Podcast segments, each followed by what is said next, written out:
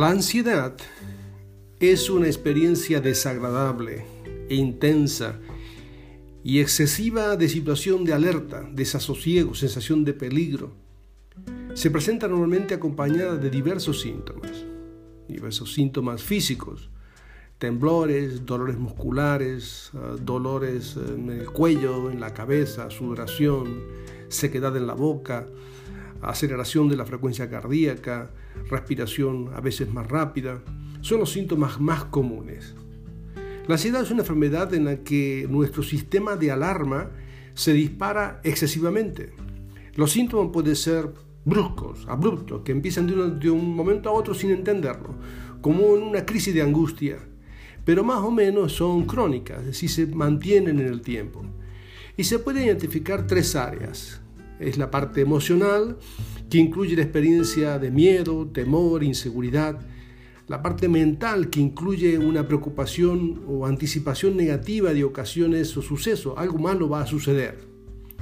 Y finalmente la forma conductual, generalmente es una forma de evitación, es decir, el huir, eh, dejar de estar en algún espacio o en alguna situación incluso social. La ansiedad es un padecimiento paradójico. Por una parte se trata de un fenómeno bastante extendido, ya que se calcula que entre un 15, 20 hasta un 30% en algunas eh, estadísticas, las personas en algún momento de la vida padecen ansiedad. Por otra parte, es un padecimiento oculto, ya que por su naturaleza es una emoción negativa eh, que nos cuesta expresar en palabras. La Organización Mundial de la Salud eh, determina y establece que hay alrededor de un 10% de trastornos de ansiedad en el planeta. Si uno sacamos el 10%, somos 7.500 millones de habitantes, eh, el 10% son 750 millones de personas en el mundo eh, padecen algún nivel de ansiedad. Y dice las estadísticas que aproximadamente un 30% todas las personas en algún momento van a padecer eh, cierto nivel de ansiedad. Cuando hablé de la situación del estrés, especialmente en el tema que dije por qué las cebras no tienen úlcera, que concentré mi atención en el estrés, el estrés y la ansiedad van muy, eh, eh, de, muy de la mano.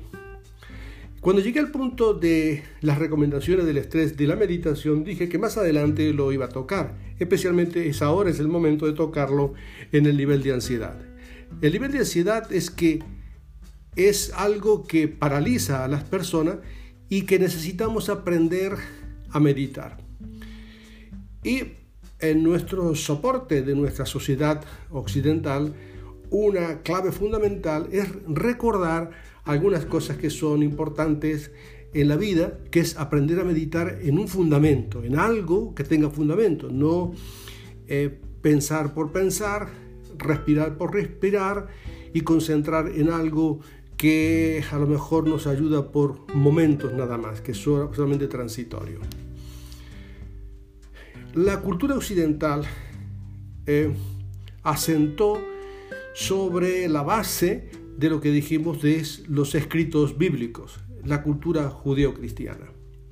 Lamentablemente en este tiempo de una sociedad tan adelantada, con tantos medios de comunicación, y donde la gente ha perdido la fe en los sistemas eclesiásticos, en los sistemas de iglesia, la Biblia la identifican generalmente con como algo religioso.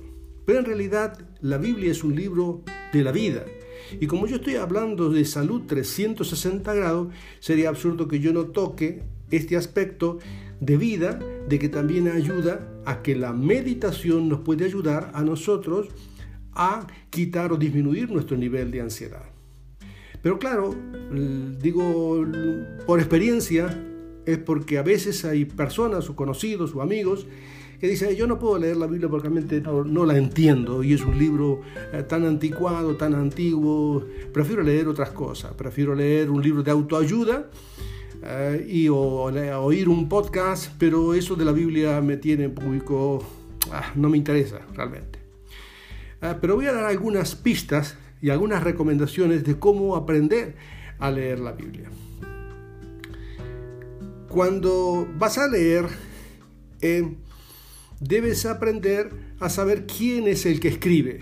Tratar de descubrir quién es la persona que escribe. A veces está muy claro, a veces no está, pero hay que buscar el personaje. Luego después decir qué está diciendo ese, personaje que está escribiendo y por qué está escribiendo lo que escribe. Tiene que haber alguna razón, para eso tienes que analizar un poquito su contexto histórico, tratar de el antes y el después, de saber de dónde viene ese pensamiento, qué está sucediendo históricamente en ese momento para entender el trasfondo. Luego después, cuál es el principio que quiere transmitir el escritor.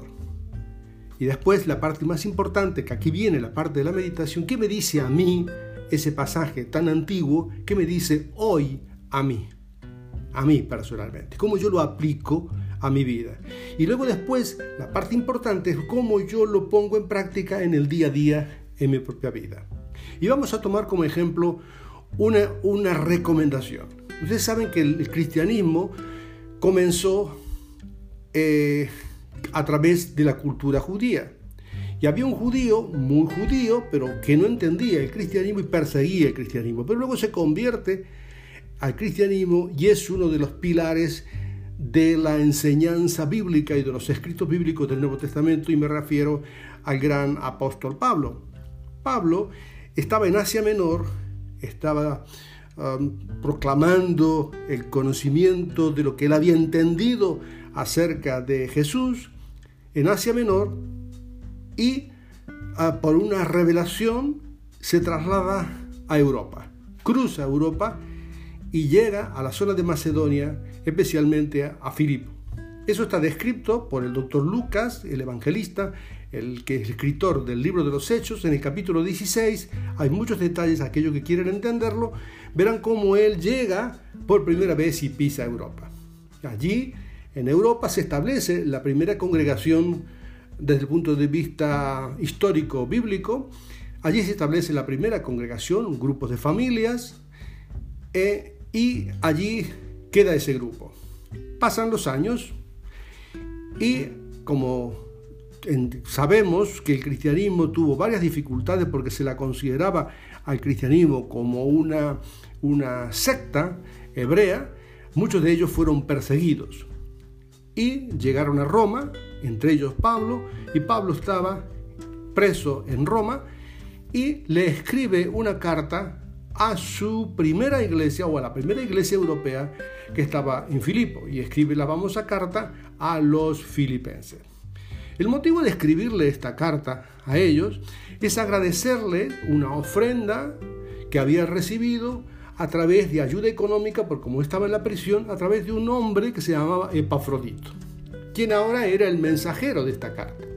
Recibió el beneficio, la ayuda de la iglesia de Filipos y a vez ahora vuelve con esta carta. Y en esta carta voy a escoger un trozo, un fragmento de esta carta para que usted pueda eh, meditar en esto. Había una situación particular, aparentemente de desentendimiento entre dos mujeres en, la iglesia de Filipos y dice, regocijaos en el Señor siempre, otra vez digo regocijaos. Eso está registrado en Filipenses capítulo 4, el 4 del 6 al 9 capítulo 4 especialmente. Y dice, para nada estéis angustiados, si no sean conocidas vuestras peticiones delante de Dios en toda oración y ruego con acción de gracias. Y la paz de Dios, que sobrepasa todo entendimiento, guardará vuestros corazones y vuestros pensamientos en Cristo Jesús.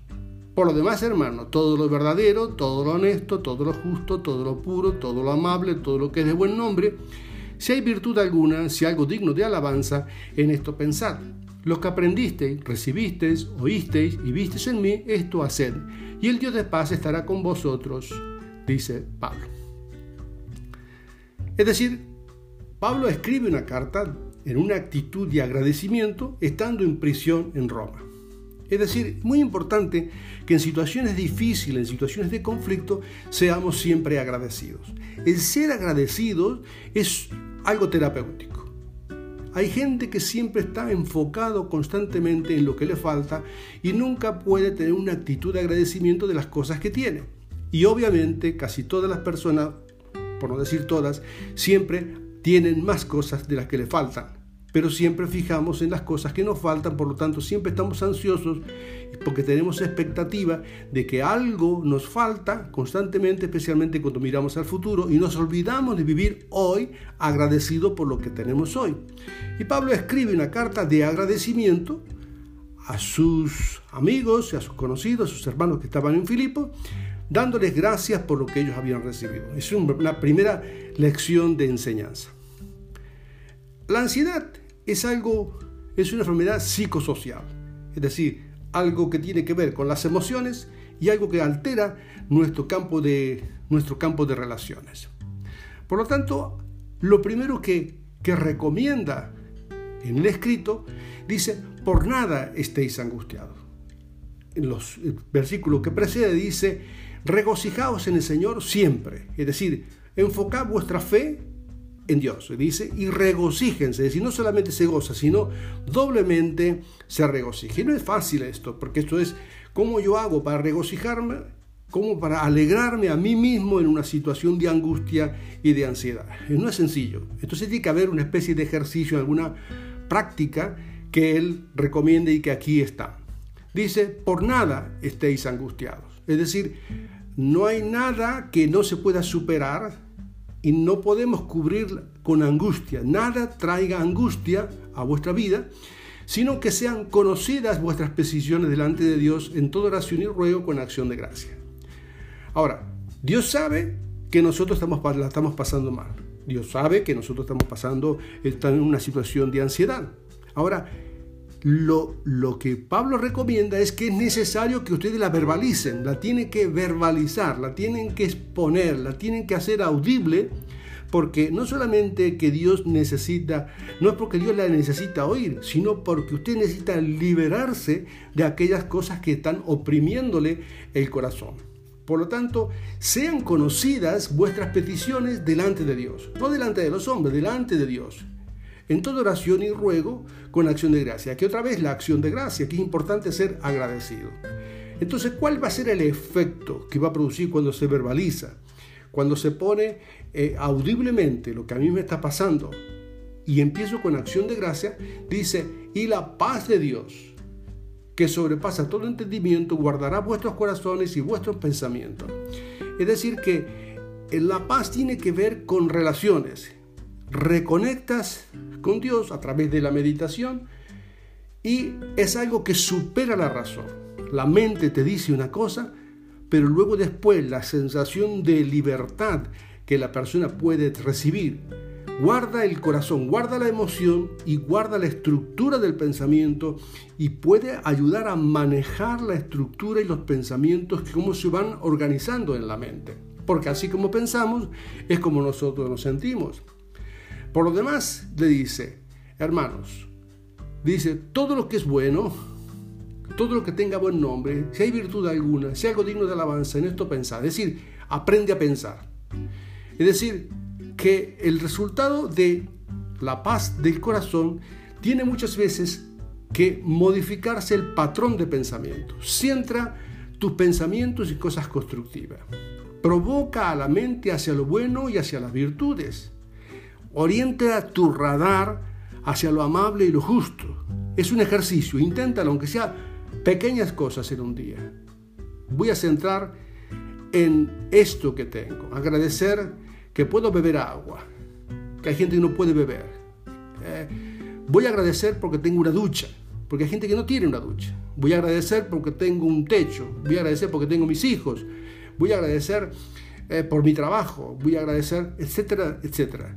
Es decir, lo que hace es que el patrón mental se va reeducando. Induce los pensamientos hacia lo noble, hacia lo digno, hacia lo puro.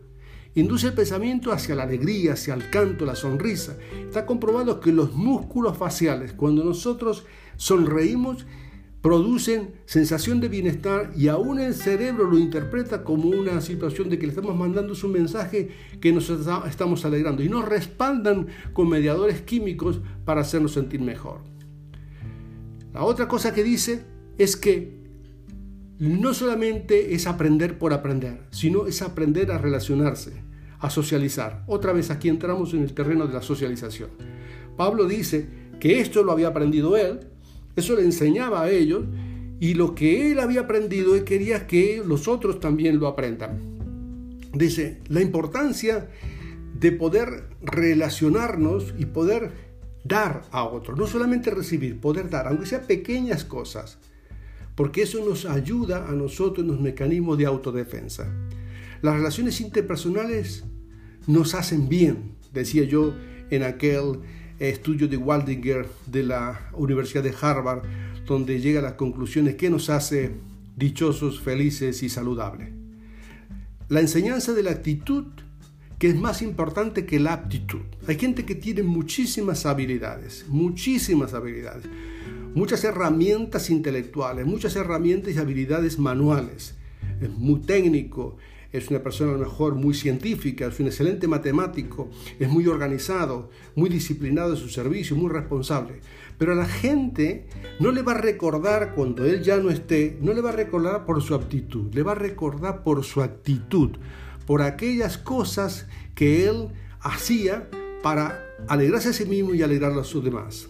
Hay gente que llega a un sitio y el ambiente se ilumina, el ambiente se convierte en una atmósfera de agradecimiento, porque la persona comienza a dar buenos días, a decir a las personas lo bueno, lo noble, lo justo, lo recto, y no está constantemente en la crítica y viendo las cosas negativas y las cosas malas de las personas. Aprende a ver las cosas buenas en las personas. Si tú a las personas le dices las cosas que te gustaría que te digan a ti, díselos a los otros. Aprende a comunicar a los otros virtudes, comunicar cosas buenas, cosas nobles, cosas justas. De esa manera, lo que tú siembras lo vas a recortar. De modo que la importancia de la pedagogía del ejemplo, yo lo que quiero recibir lo estoy dando. De ese modo, yo estoy sembrando una atmósfera y un ambiente antiestrés, antiansiedad porque la ansiedad es la enfermedad del siglo XXI. Por lo tanto, ayuda a ver estos consejos, repite estos consejos a otros, medite en ello durante el tiempo que sea necesario, hasta que la ansiedad sea reemplazada por el agradecimiento. Y regocíjate porque Dios te llenará, te llenará de paz.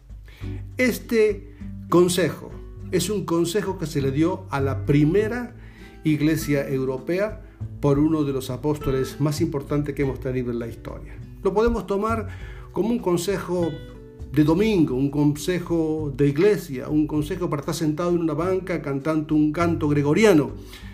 O lo podemos recibir como un consejo de salud 360 grados. Yo creo que si nosotros recogemos este pensamiento, este consejo como salud 360 grados, entonces hoy usted tendrá una um, más, un motivo más para celebrar y estar feliz de saber que usted recibiendo este consejo será más saludable. Así que acuérdese también que la ansiedad se va con la meditación. Así que tenga buen día y tiempo para pensar.